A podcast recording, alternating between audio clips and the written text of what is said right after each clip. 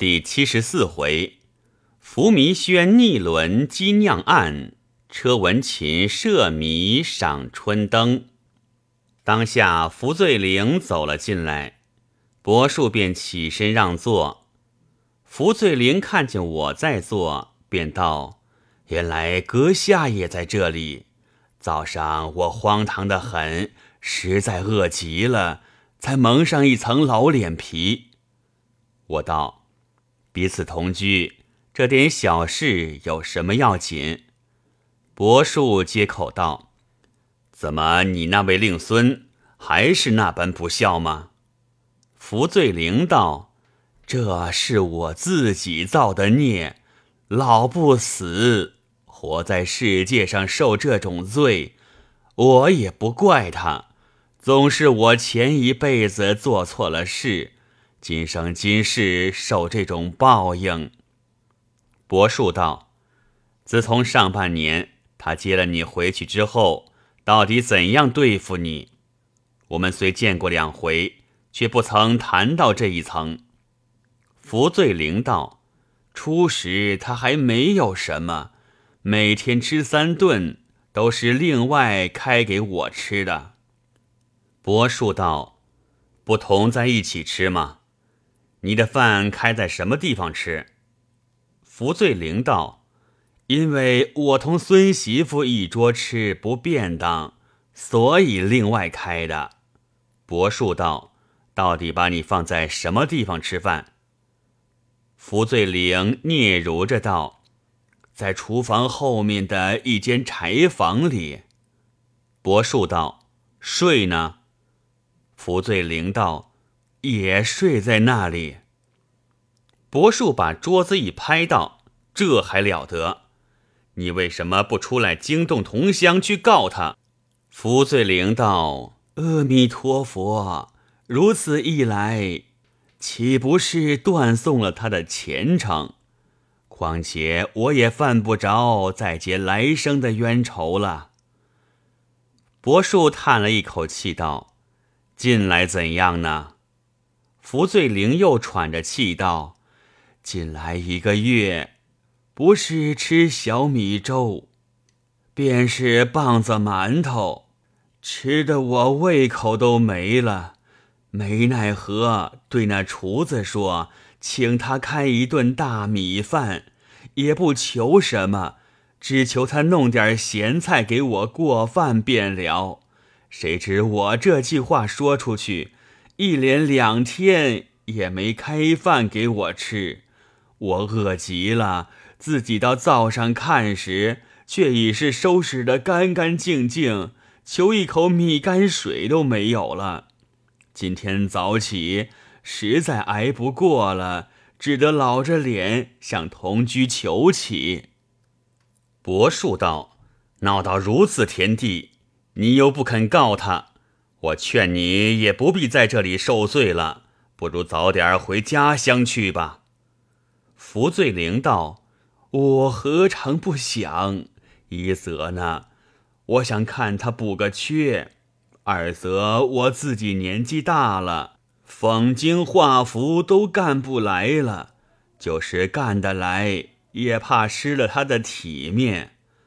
家里又不曾挣了一丝半丝产业。”叫我回去靠什么为生啊？有这两层难处，所以我挨在这里。不然啊，我早就拔定了。柏树道：“我本来怕理这等事，也懒得理。此刻看见这等情形，我也耐不住了。明日我便出一个支单，知会同乡，收拾他一收拾。”福醉灵慌忙道：“快不要如此，求你饶了我的残命吧！要是那么一办，我这几根老骨头就活不成了。”柏树道：“这又奇了，我们同乡出面，无非责成他孝养祖父的意思，有何至关到你的性命呢？”福醉灵道。葛同乡虽是好意，就怕他不肯听劝，不免同乡要恼了。唐时当真告他一告，做官的不知道我的下情，万一把他的功名干掉了，叫我还靠谁呢？”柏树冷笑道：“你此刻是靠的他吗？也罢，我们就不管这个闲事，以后你也不必出来诉苦了。”福醉灵被柏树几句话一抢白，也觉得没意思，便搭讪着走了。英畅怀连忙叫佣人来，把福醉灵坐过的椅垫子拿出去收拾过，细看有虱子没有。他坐过的椅子也叫拿出去洗，又叫把他吃过茶的茶碗也拿去了，不要了，最好摔了它。你们舍不得，便把他拿到旁处去，不要放在家里。柏树见他那种举动，不觉愣住了，问是何故。畅怀道：“你们两位都是近视眼，看他不见，可知他身上的虱子一起都爬到了衣服外头来了。身上的还不算，他那一把白胡子上就爬了七八个。”你说腻人不腻人？伯树哈哈一笑，对我道：“我是大近视，看不见，你怎么也看不见起来？”我道：“我的近视也不浅了，这东西倒是眼不见算干净的好。”正说话时，外面佣人嚷起来，说是在椅垫子上找出了两个狮子，畅怀道。是不是？唐使我也近视了，这两个狮子不定往谁身上跑呢？大家说笑一阵，我便辞了回去。刚到家未久，迷轩便走了过来，彼此相见熟了，两句寒暄话之外，别无客气。谈话中间，我说起彼此同居月余。相不知道祖老大人在世，未曾叩见，甚为抱歉。弥宣道：“不敢不敢，家祖年纪过大，厌见生人，懒于酬应，虽营养在京域，却相不见客的。”我道：“年纪大的人懒于应酬，也是人情之常，只是老人家久寓在家，未免太闷。”不知可常出来逛逛？弥轩道：“说起来，我们做晚辈的很难。韩家本是几代韩氏，家训相承，都是淡泊自守。只有到了兄弟侥幸通缉出来当差，处于这应酬纷繁之地，世男仍是寒儒本色，不免要随俗附和。”穿两件干净点的衣服，就是家常日用，也不便过于俭色。这一点点下情，想来当世君子总可以原谅我的。然而家族却还是淡泊自甘，兄弟的举动之效，较之于同银中，已是省之又省的了。据家族的意思，还以为太费。平日轻易不肯如婚，偶见家人被吃肉，便是一场教训。就是衣服一层，平素总不肯穿一件绸衣。兄弟坐了上去，请老人家穿，老人家非但不穿，反惹了一场大骂，说是暴殄天物。我又不应酬，不见客，要这个何用？这不是叫做小辈的难过吗？兄弟抢宝时，先言辞便相继弃养，亏得祖父抚养成人，已有今日。这昊天罔极之恩，无从补报万一，思之真是令人愧恨欲死。我听了他这一席话，不住的在肚子里干笑。只所由他自言自语，并不答他。等他讲完了这一番孝子顺孙话之后，才拉些别的话和他谈谈。不久，他自去了。到了晚上，个人都已安歇，我在枕上隐隐听得一阵喧嚷的声音，出在东院里侧耳细听，却听不出是嚷些什么，大约是隔得太远之故。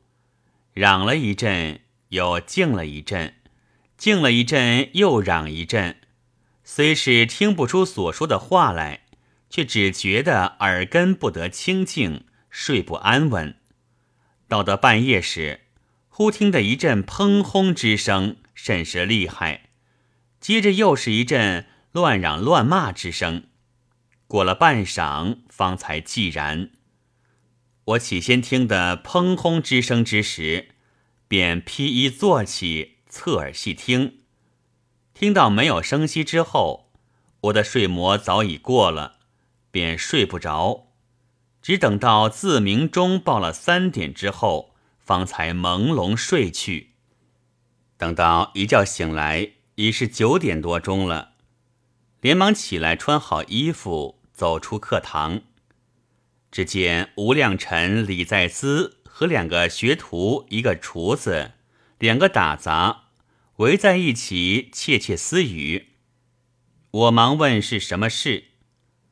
亮臣早已看见我出来，便叫他们舀洗脸水，一面回我说没什么事。我一面要了水漱口，接着洗过脸，再问亮臣在兹，你们议论些什么？亮臣正要开言，在兹道，叫王三说吧。省了我们费嘴。打杂王三儿便道：“是东院福老爷家的事。昨天晚上半夜里，我起来解手，听见东院里有人吵嘴。我要想去听听是什么事，走到那边，谁想他们院门是关上的，不便叫门，已经想回来睡觉了。忽然又想起咱们后院是捅的，就摸到后院里。”在他们那堂屋的后窗底下偷听，原来是福老爷和福太太两个在那里骂人，也不知他骂的是谁，听了半天只听不出。后来轻轻的用舌尖儿把窗纸试破了一点，往里面偷看，原来福老爷和福太太对坐在上面，那一个到我们家里讨饭的老头坐在下面，两口子正骂那老头子呢。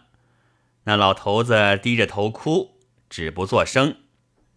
那福太太骂得最出奇，说道：“一个人活到五六十岁就应该死了，从来没见过八十多岁人还活着的。”福老爷道：“活着倒也罢了，无论是粥是饭，有的吃吃点儿，安分守己也罢了。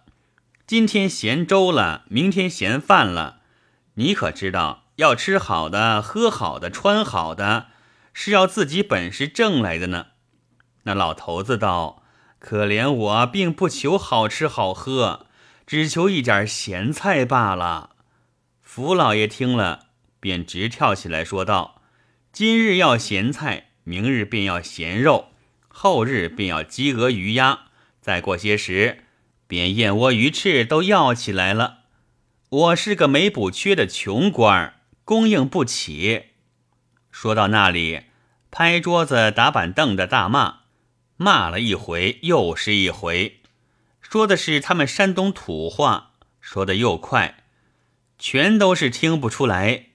骂到热闹头上，福太太也插上了嘴。骂到快时，却又说的全是苏州话，只听得老蔬菜杀千刀两句是懂的，其余一概不懂。骂够了一回，老妈子开上酒菜来，摆在当中一张独角圆桌上。福老爷两口子对坐着喝酒，却是有说有笑的。那老头子坐在底下，只管抽抽噎噎的哭。福老爷喝两杯，骂两句。福太太只管拿骨头来逗着孩儿狗玩儿。那老头子哭丧着脸，不知说了一句什么话。福老爷登时大发雷霆起来，把那独角桌子一掀，砰轰一声，桌上的东西翻了个满地，大声喝道：“你便吃去！”那老头子也不要脸，认真就爬在地下拾来吃。福老爷忽地站了起来，提起坐的凳子，对准了那老头子摔去。幸亏旁边站着的老妈子抢着过来接了一接，虽然接不住，却挡去柿子不少。那凳子虽还摔在那老头子的头上。却只摔破了一点头皮，倘不是那一挡，只怕脑子也磕出来了。我听了这一番话，不觉下了一身大汗，默默自己打主意。到了吃饭时，我便叫李在兹赶紧去找房子，我们要搬家了。在兹道：“大腊月里往来的信正多，为甚忽然要搬家起来？”我道。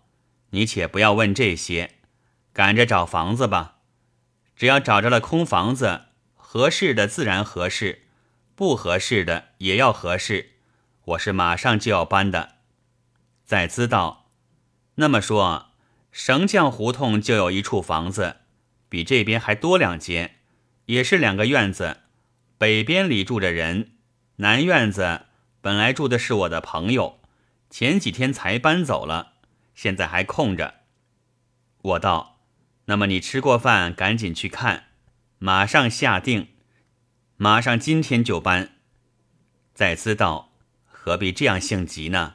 大腊月里天气短，怕来不及。”我道：“怕来不及，多雇两辆大厂车，一会儿就搬走了。”再兹答应着，饭后果然便去找房东下定，又赶着回来。招呼搬东西，赶东西搬完了，新屋子还没拾掇清楚，那天气已经断黑了，便招呼先吃晚饭。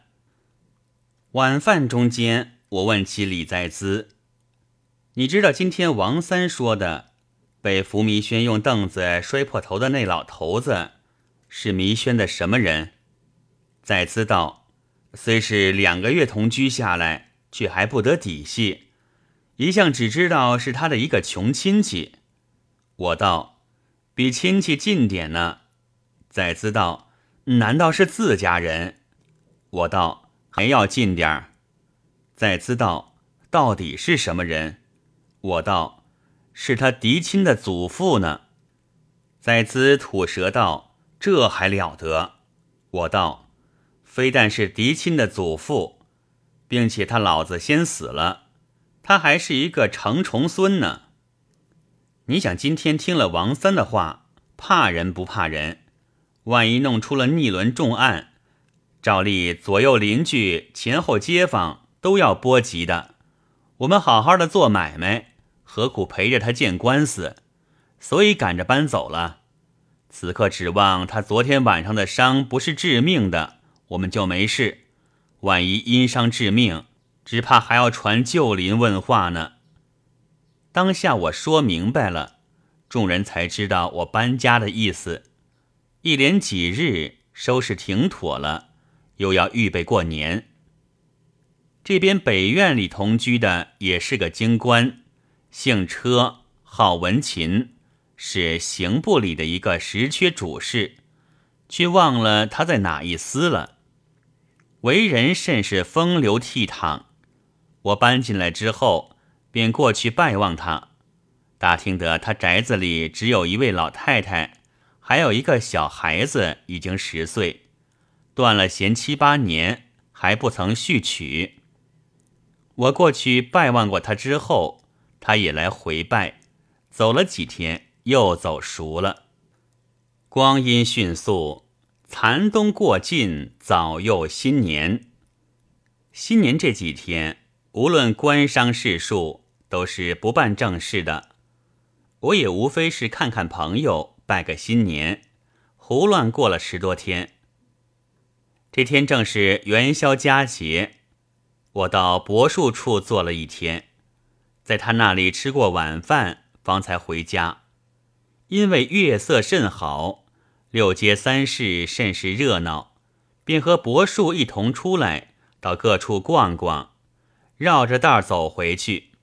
回到家里，只见门口围了一大堆人。抬头一看，门口挂了一个大灯，灯上糊了好些纸条，写了好些字。原来是车文琴在那里出灯谜呢。我和柏树都戴上了眼镜来看，只见一个个纸条排列的十分齐整，写的是：一，钓者大悦，《论语》一句；二，斗，要名一；三，四，《论语》一句；四，子不子。孟子一句，五硬派老二做老大。孟子一句，六不可夺志。孟子一句，七句书经一句。八徐志下榻。书经一句。九焚林字一。十。老太太，字一。十一，杨玉环嫁王约，县名一。十二，地府国丧，辽木一。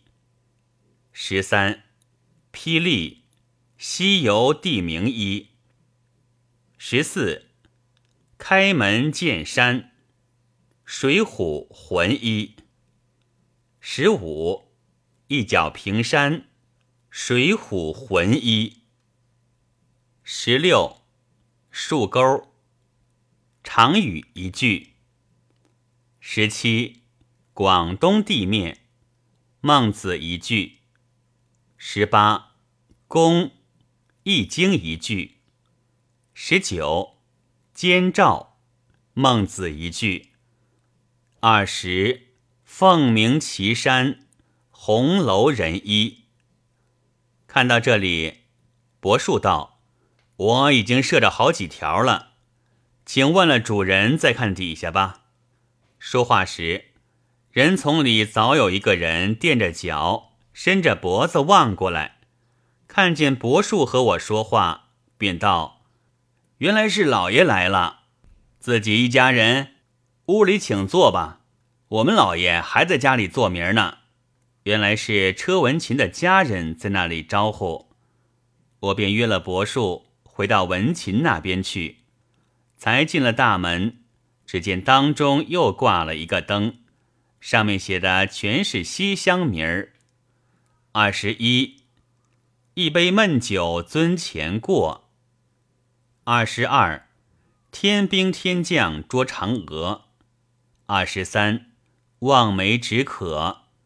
二十四相片儿，二十五破镜重圆，二十六哑巴看戏，二十七北岳衡山三句，二十八走马灯人物，二十九藏诗术，三十迷面太会，三十一亏本潜逃。三十二，新诗成就费推敲，白字一。三十三，强盗宴客。三十四，打不着的灯谜。我两人正看到这里，忽然车文琴从里面走了出来，一把拉着我的手臂道：“请教，请教。”我连说：“不敢，不敢。”于是相让入内，正是门前绑出雕虫记，坐上腰来射虎人。未知所列各条灯谜，均能射中否？期待下回再记。